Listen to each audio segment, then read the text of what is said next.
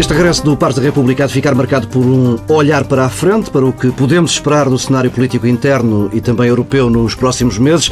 Daniel Proença de Carvalho, Luís Amado, já lá iremos a esse tema central que há de ser subdividido. Antes, as vossas escolhas, os vossos temas. Eh, Daniel Proença de Carvalho decidiu trazer aqui um elogio e uma crítica ao Governo. É, em matéria fiscal, elogio a medida do Governo eh, que estabelece um perdão de juros eh, para as dívidas fiscais dos contribuintes, individuais e empresas. Eu acho que é uma medida positiva, eh, porque é uma medida pragmática. E em matéria fiscal, muitas vezes, nós discutimos os temas sempre na base do que é justo, o que é equitativo, quando também temos que eh, tomar em consideração outro valor importante, é a eficácia do regime fiscal. Ora, com esta medida, o Governo pode, à semelhança do que aconteceu há uns anos atrás, com o chamado Plano Mateus, até ficou celebrizado com o nome do ministro, na altura, Augusto Mateus, é justamente uma medida que pode permitir a muitos contribuintes que não têm nenhuma capacidade nem possibilidade de pagar as dívidas acumuladas com juros, muitas vezes os juros até ultrapassam o montante do capital em dívida, e que, com esta medida, podem regularizar a sua situação fiscal. Não há aqui um benefício do infrator. Ah, pronto, é por isso é que eu disse que muitas vezes tem que estar a prevalência, a eficácia eh, deixando, enfim, a, a, equidade e a justiça em segundo plano. Porque, como é evidente, esta medida uh, cria uma certa discriminação entre aqueles que, contribuintes que, com, que cumpriram rigorosamente as suas obrigações e aqueles que não cumpriram. Mas muitos, ou a maior parte deles, não cumpriram porque não puderam cumprir. E, portanto, é uma medida que também, por um lado, permite ao Governo eh, ter aqui uma receita adicional com a qual, porventura, não contava e sem esta medida, estas dívidas não seriam cobradas. E vai salvar, o, vai salvar o déficit este ano, muito provavelmente. Exatamente. Eh, e, por outro lado, também permite eh, que muitas pequenas empresas que estão em dificuldades e contribuintes possam eh, retomar uma vida normal. Portanto, é uma medida que eu aplaudo. Em contrapartida, critico este anunciado agravamento das penas para as infrações fiscais. Acho que temos que evitar também o terror fiscal. Eh, porque isso não gera confiança. Eh, nós precisamos, evidentemente, de novas iniciativas, precisamos de que as empresas e os empresários invistam e que o façam sem sempre uma ameaça eh, criminal como esta para qualquer descuido que possa existir. Por exemplo, em muitos casos, o não pagamento das contribuições à segurança social e dos impostos que são retidos aos trabalhadores, e que é evidente uma coisa lamentável, mas na maior parte dos casos é porque as empresas não têm alternativa.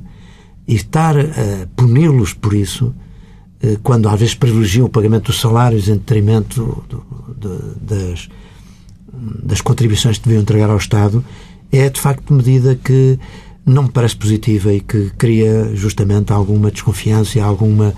Uh, e, e, não gera essa confiança que é necessário instalar neste país.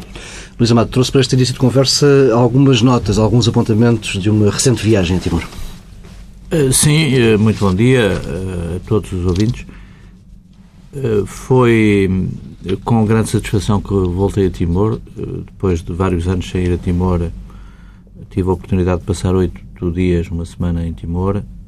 E, e gostava de deixar duas notas muito breves. A primeira, havia uma grande expectativa com a saída das Nações Unidas sobre a real capacidade dos timorenses se autogovernarem, eh, garantirem a estabilidade e a segurança do país e criarem as condições para o desenvolvimento e para o crescimento da economia. E pude constatar que, de facto, seja no capítulo da segurança, seja no capítulo uh, da gestão económica, uh, o país vibra. Há muito muita atividade económica a nascer. É certo que beneficia da inserção numa região muito dinâmica do ponto de vista económico e, como o processo de Timor está muito distante e um pouco esquecido, acho que é bom nós termos a noção de que há naquela ponta do mundo, numa das regiões mais importantes na mudança da geopolítica mundial que está em curso, há ali uma montra de Portugal na Ásia e, em particular, no Sudeste Asiático, que nós temos que valorizar. há muitos jovens portugueses que estão ali a chegar, há mais de mil portugueses que estão em Timor-Leste, muitos agora a trabalhar em empresas e a trabalhar por conta da administração pública timorense, como assessores nos gabinetes, eh, sobretudo na área da advocacia e do direito, uma vez que eh, o português é a língua oficial e os códigos e as leis são uh, em português, há aí um espaço muito importante do ponto de vista profissional que deve ser valorizado. E depois gostaria também de salientar o facto de nós termos aqui dois anos muito importantes para a nossa projeção na relação com Timor. Eh, primeiro, Timor-Leste presida a CPLP e organiza a primeira cimeira da CPLP em Timor-Leste no verão do próximo ano, em 2014, o que significa que pela primeira vez o círculo da CPLP desloca-se para o centro do Índico e do Pacífico, nessa região onde hoje uh, se desenvolve o eixo de gravidade da economia mundial. E uh, não valorizar suficientemente isso do ponto de vista do impacto geoestratégico que tem para os interesses de um pequeno país na periferia da Europa seria dramático e por isso eu gostava de deixar essa nota, acrescentando o facto de nós também celebrarmos 500 anos da chegada a Timor-Leste em 2015 e haver eventualmente espaço também para aproveitar essa celebração para projetar mais a imagem de Portugal e da CPLP no centro de uma eh, das regiões económicas mais importantes eh, da economia deste século. Fica por aqui esta primeira parte de Pares da República. Regressamos eh, já a seguir com os temas centrais.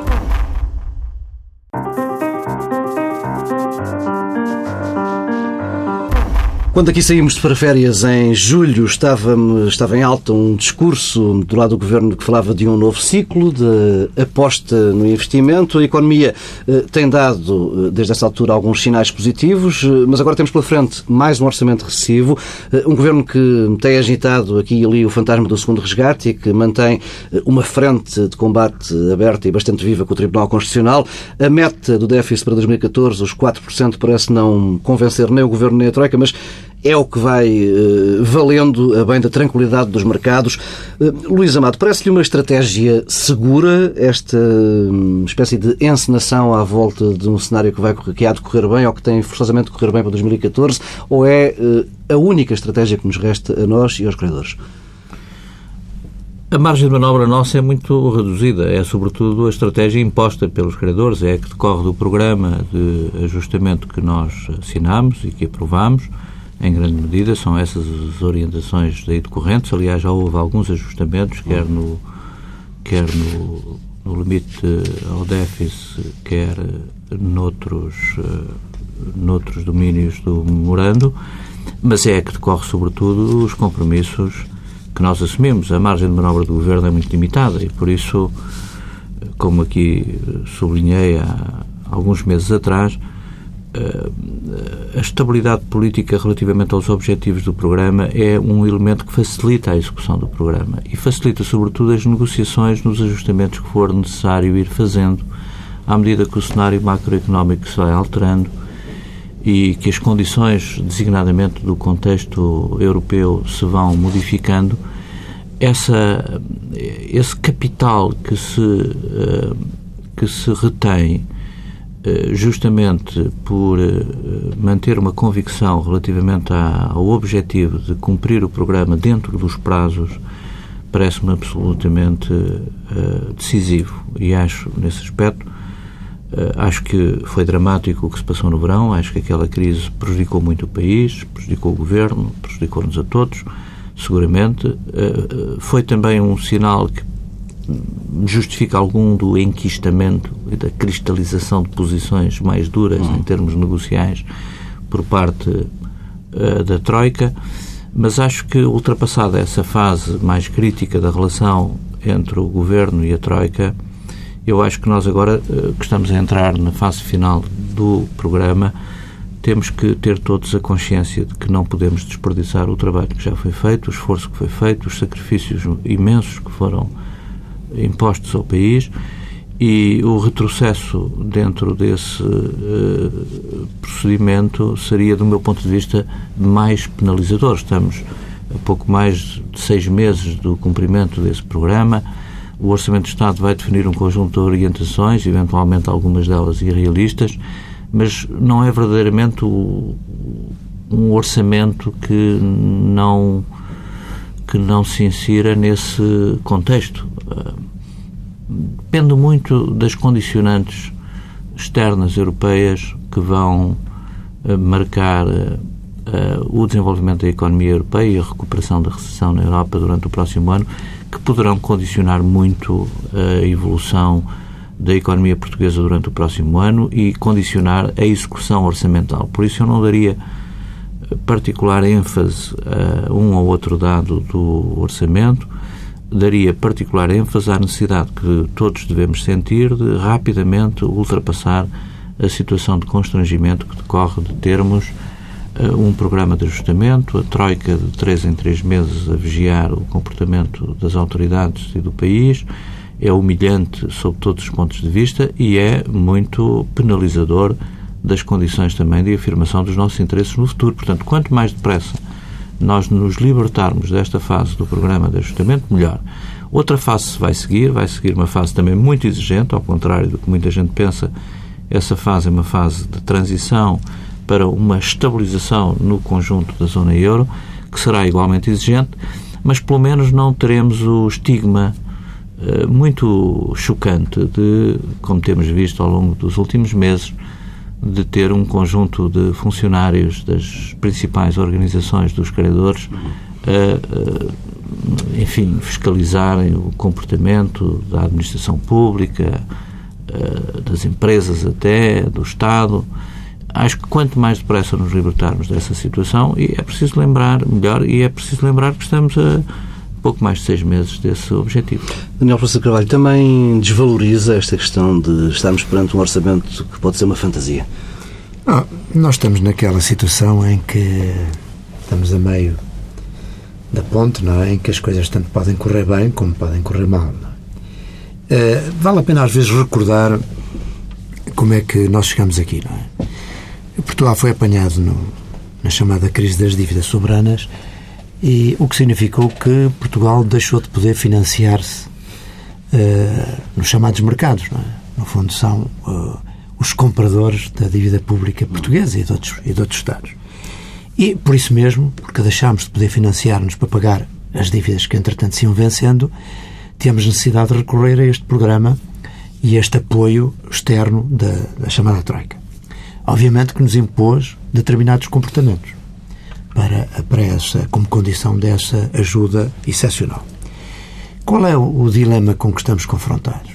O dilema é o seguinte: ou no próximo ano eh, nós conseguimos eh, ter acesso novamente aos mercados para financiar eh, a nossa dívida e nos libertamos desta, desta perda de soberania que há pouco aqui o, o Luís referiu, ou se não conseguirmos esse regresso aos mercados, a situação seria muito grave porque, porventura, teríamos que recorrer a uma nova ajuda externa nos moldes da anterior. Isto seria, de facto, dramático para nós. Ora bem, para que nós tenhamos sucesso neste período que se aproxima, eh, eu acho que são essenciais, eh, lá, diria, três fatores. Eh, o primeiro é que consigamos, de facto, melhorar as contas públicas mantendo ainda uh, uma pressão sobre a diminuição da, da, despesa do Estado. É claro que eu acho que vai haver tolerância da parte dos credores se porventura, não obstante o esforço que teremos que fazer, uh, não, não chegamos a conseguir atingir totalmente o objetivo do déficit previsto. E não era diferente ter essa como tolerância já houve, à partida? Como já houve. Bom, é um tema que eu compreendo, por um lado, que não se queira facilitar a partida. Exatamente para não criar aqui uma ilusão de que. e logo uma, uma facilitação uh, inicial. Mas estou convencido de que se houver um esforço consistente, se porventura nós chegarmos ao final e não conseguirmos atingir uh, o objetivo previsto, que daí uh, não, não, não haverá drama, quer dizer, apesar de tudo isto. Outro, outro aspecto que é preciso, fundamental, outro fator importante é que a economia não se afunde. Portanto, houve aqui e está a haver sinais, de facto, de algum encorajamento, sinais positivos. Apesar de tudo, a recessão em 2013 não atingiu uh, aquilo que se pensava. Nós aqui mesmo neste programa, eu próprio, até manifestei, confesso, e ainda bem que me enganei, uh, manifestei dúvidas sobre uh, nós conseguirmos atingir a recessão que estava prevista pelo Governo, pensei que ia ser mais grave, e felizmente esse, esse cenário mais, mais, mais negativo não se verificou. E, e, portanto, ainda bem, começa a haver sinais de que este ano a recessão é menos grave do que estava prevista e que no próximo ano há uh, indícios de que pode haver já um regresso a um crescimento económico, embora débil. Por outro lado, aquilo que também o Luís Amaya já referiu, é muitíssimo importante que haja estabilidade política e social para, para evitar que as coisas se compliquem, porque se isso não acontecer, também será um fator muito negativo. É claro que nós tivemos esta crise muito grave no verão que criou aqui uma perturbação e que veio prejudicar o, eh, a evolução que estávamos a verificar. Mas, ao mesmo tempo, eu diria que uh, esta mudança de governo também criou fatores positivos. Apesar de toda a saída de Vítor Gaspar, com aquele rosto tão pessimista que nos dava permanentemente mais notícias e que não nos dava um, um, um futuro, não, não nos dava sinais de que as coisas pudessem mudar positivamente. E também a alteração ao novo Ministro da Economia, que é um homem enfim, ligado à economia real, que veio das empresas, deram, e o próprio Paulo Portas, deram aqui sinais de algum otimismo que, apesar de tudo, se refletiu positivamente. Porque, enfim, voltamos ao tema. Confiança. Uma grande parte da, do sucesso económico ou do insucesso económico não tem a ver com a realidade, tem a ver com a percepção da realidade e com a percepção do futuro, a confiança. E de facto, já se nota algum, notam-se sinais de algum investimento, por exemplo, há pouco tempo, agora há poucos dias, foi anunciado que se fez o maior negócio imobiliário eh, em Portugal dos últimos anos, ou seja, já houve investimento estrangeiro a apostar numa recuperação. E, e se houver mais sinais consistentes nesse sentido, portanto, se a confiança retomar e se o investimento puder melhorar, se o comportamento das exportações também se mantiver positivo, começa a haver aqui, de facto, uma mudança de ciclo. E isso podia ser muito, muito, muitíssimo importante. O, o pacote de cortes que temos pela frente para o próximo ano uh, não pode fazer tremer esses sinais ténues de recuperação? Pode, quer dizer, eu espero que possa haver aqui um compromisso em que compromisso em que na necessidade de continuar a reduzir a despesa do Estado, porque isso é evidente uma necessidade óbvia, mas que isso não afete uh, a economia. Porque se for possível reduzir a despesa do Estado e animar a economia, nós temos dois fatores que são positivos. Uh, porque a própria diminuição do, do déficit uh, é sempre em função do PIB, não é? Portanto, se o PIB não não se afundar, se o PIB crescer alguma coisa e se a despesa do Estado também diminuir, podemos encontrar aqui algum equilíbrio em 2014. Agora, realmente é, estamos numa situação que tanto pode cair para um lado como para o outro, não é? é e, penso que é muito importante agora que haja de facto aqui uma estabilidade política e social, que seja possível o Governo também hum, ter capacidade de comunicação, porque temos visto que um dos fatores também negativos é que muitas vezes o governo eh, lança estas medidas de uma forma pouco. Uh, pouco eficiente, não é? É um problema que permanece há dois é, anos e pouco. Exato. É?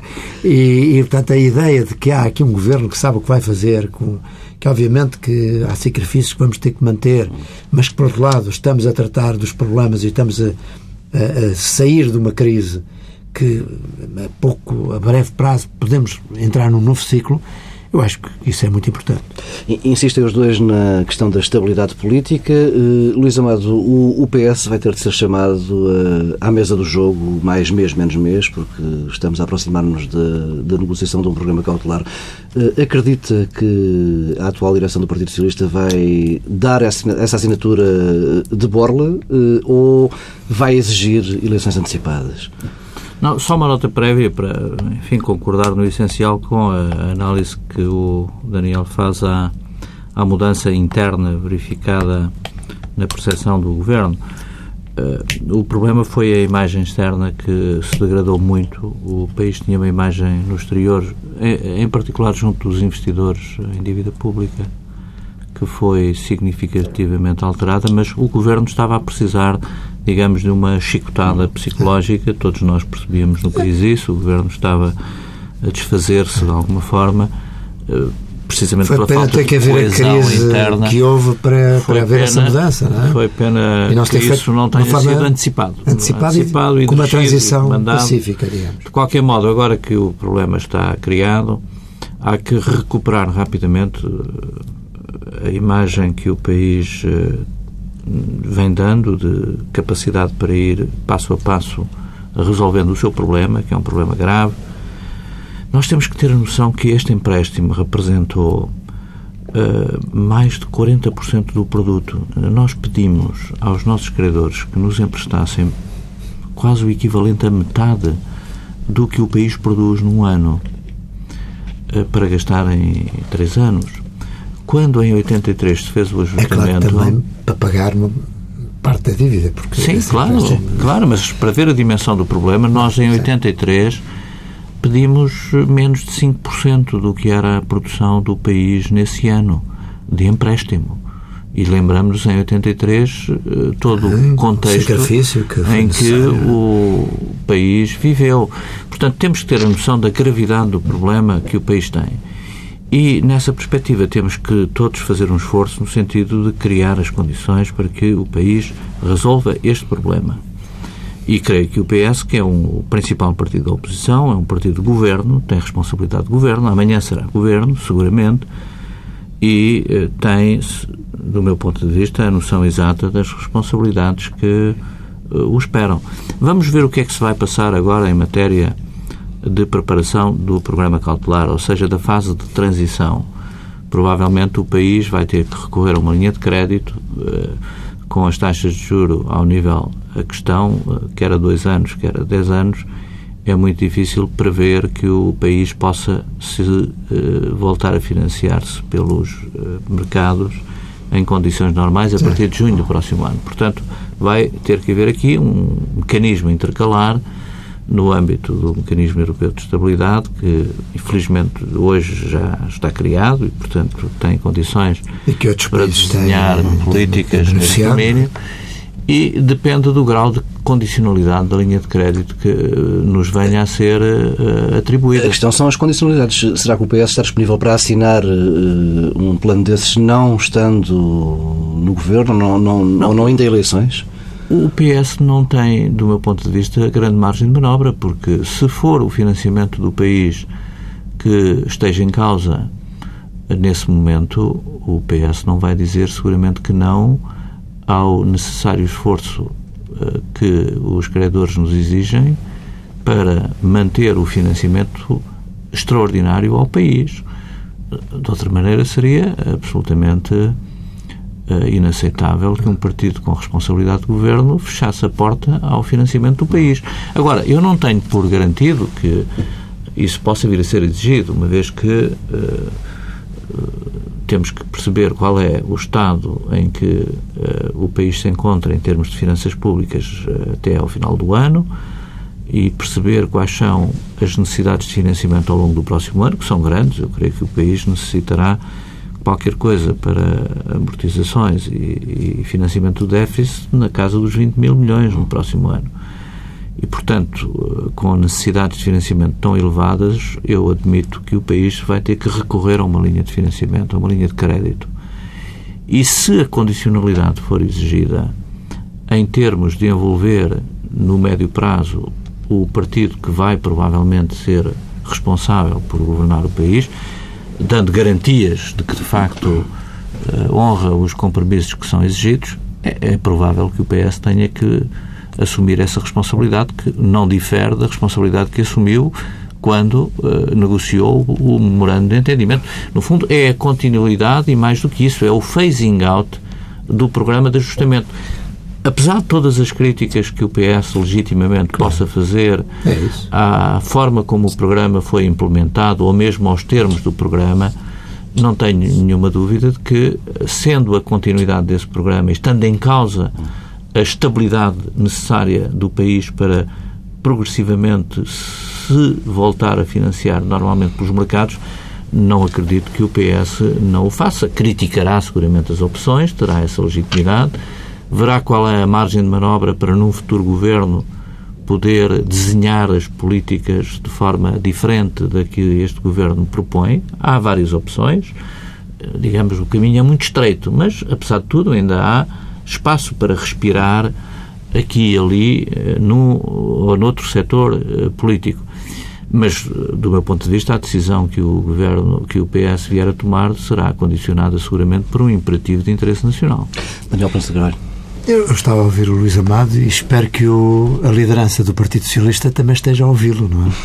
Porque está aqui exatamente. Uh, enfim, o Luís Amado definiu de uma forma muito clara, equilibrada e sensata aquilo que deve ser o comportamento de um partido que aspira a ser governo, que é alternativa e que seguramente vai ser-lo, porque eh, seria quase um milagre que um governo que teve, enfrentou a situação que este governo enfrentou e com os erros que cometeu, sem dúvida, eh, possa vir a ter outra vez a confiança do eleitorado. Portanto, é normal que o Partido Socialista seja a alternativa de governo em próximas eleições. Há que ter paciência, há que o partido, enfim, comportar-se tendo em conta o interesse eh, do país.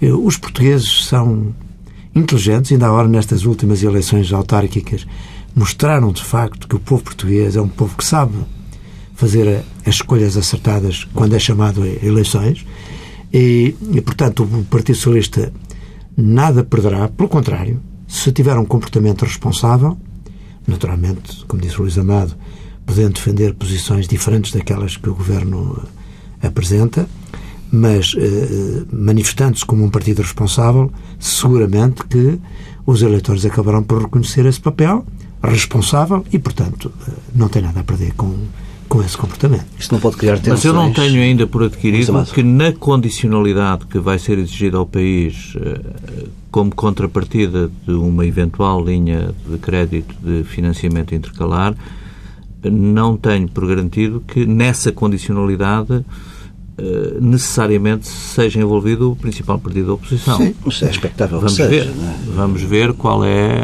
a posição que a União Europeia venha a assumir no futuro. Depende, repara, porque a situação é muito diferente é, da situação do, do, do, da negociação do primeiro memorando e do resgate, porque nessa altura não havia uma maioria política, havia uma crise política evidente um que precisava de é? um governo em gestão. Portanto, era natural que os credores uh, exigissem um compromisso das forças políticas que, com naturalidade, uh, se seguiriam no, no, no, governo do país. Agora, não é o caso. Se esta coligação se mantiver com estabilidade e com credibilidade, enfim, penso que, em princípio, até não seria exigível que, que tivesse que se comprometer também o partido que está na oposição, porque este governo tem, enfim, uma maioria no Parlamento. É? Eh, estamos já muito perto do, do, do, tempo limite para esta, para esta segunda parte, mas queria lembrar-vos aqui uma, uma profecia que creio que ambos partilharam aqui há, há uns tempos no, no Pares da República e que não se concretizou, de que este ano 2013 seria marcado por um debate muito aceso em Portugal quanto à permanência do país no euro. Uh, Luís Amado, porquê que o país ainda não se debruçou sobre isso? É um debate que eh, é doloroso e, e, e o país não quer avançar por aí. Prevê que 2014, conforme nos formos aproximando, uh, desse tal programa cautelar e dessa negociação, esse debate venha ao de cima? Não, esse debate tem acontecido e tem-se, do meu ponto de vista, projetado mais nos últimos meses, ainda no, há pouco tempo, o mês passado, a Fundação Francisco Manuel dos Santos uh, teve uma iniciativa de um, uma grande conferência em que o tema central foi justamente a Europa e a posição de Portugal na Europa. O futuro de Portugal na Europa e houve intervenções de todo o tipo relativamente aos objetivos de permanência ou de saída de Portugal da Europa. Debates muito interessantes.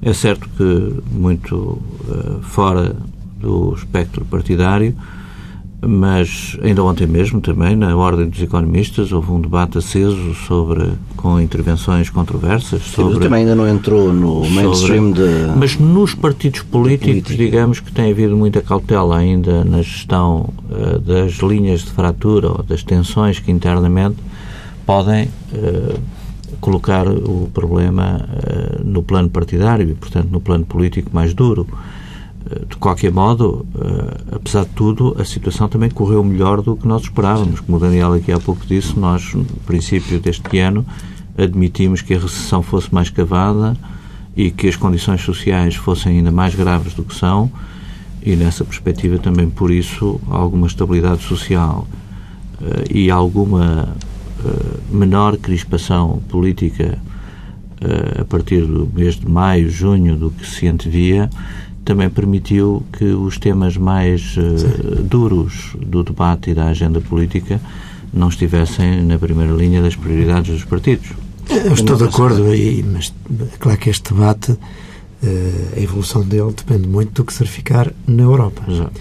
Uh, porque não depende de nós. É evidente que nós assistimos durante este período a dificuldades estruturais que têm a ver com a competitividade das nossas empresas e da nossa economia em geral eh, com um espaço aberto como é o espaço da União Europeia. E, naturalmente, que tem que haver ainda compensações durante algum tempo até que países que têm maior fragilidade nos aspectos económicos, nos aspectos da qualificação dos recursos humanos e de outros. Portanto, tem que haver aqui um equilíbrio que permita que estes países, não obstante esse déficit de competitividade, possam compensar esse déficit com formas uh, compensatórias uh, a nível comunitário que, ao longo dos próximos anos, permitam aproximar as, as, várias economias. Se isso acontecer, eu acho que a questão da eventual saída do país de, do euro será esbater e, e sairá da agenda. Se, pelo contrário, nós não conseguíssemos sair desta situação e que as nossas empresas e a nossa economia continuasse a afundar-se e a distanciar-se dos países do centro e do norte da Europa, haverá um momento em que essa questão terá maior acuidade. Não? É? Fica por aqui esta segunda parte. Já regressamos daqui a pouco com duas sugestões de cinema.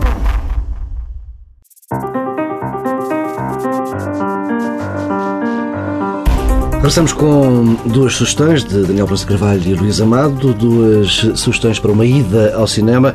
Uh, Luís Amado, uma ideia para quem gosta, uma ideia de ir ao cinema para quem gosta de política.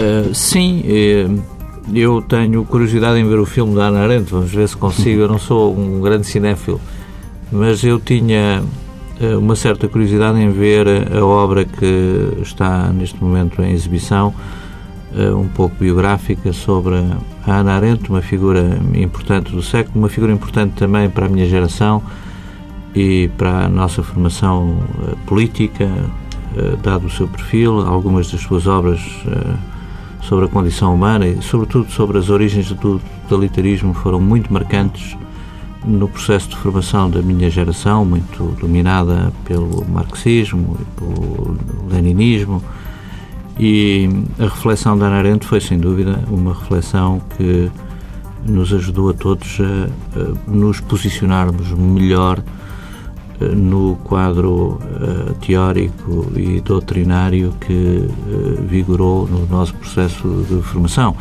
E por isso tenho uma certa curiosidade em ver como é que a sua figura é retratada neste filme e numa próxima oportunidade irei ver. Daniel de Carvalho, uma sugestão de um filme português, quase um filme sobre a Portugalidade. Exatamente. É um filme que eu já vi e que recomendo vivamente a todos eh, os nossos ouvintes que vejam. Acho mesmo um filme quase obrigatório, que é a Gaiola Dourada do realizador luso-francês Ruben Alves. Eh, eu devo confessar aqui que tenho um certo preconceito contra o cinema português.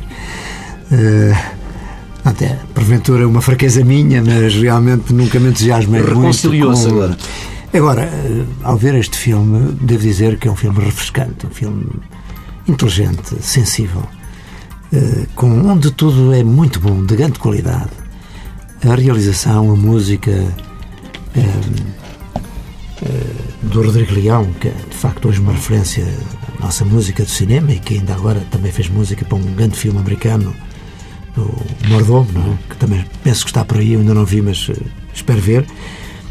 As interpretações são notáveis, uh, da Rita Blanco, da Joaquim de Almeida e de outros atores portugueses, e de facto aquilo retrata muito do que é a alma portuguesa, naturalmente focalizado na, na imigração dos portugueses para a França.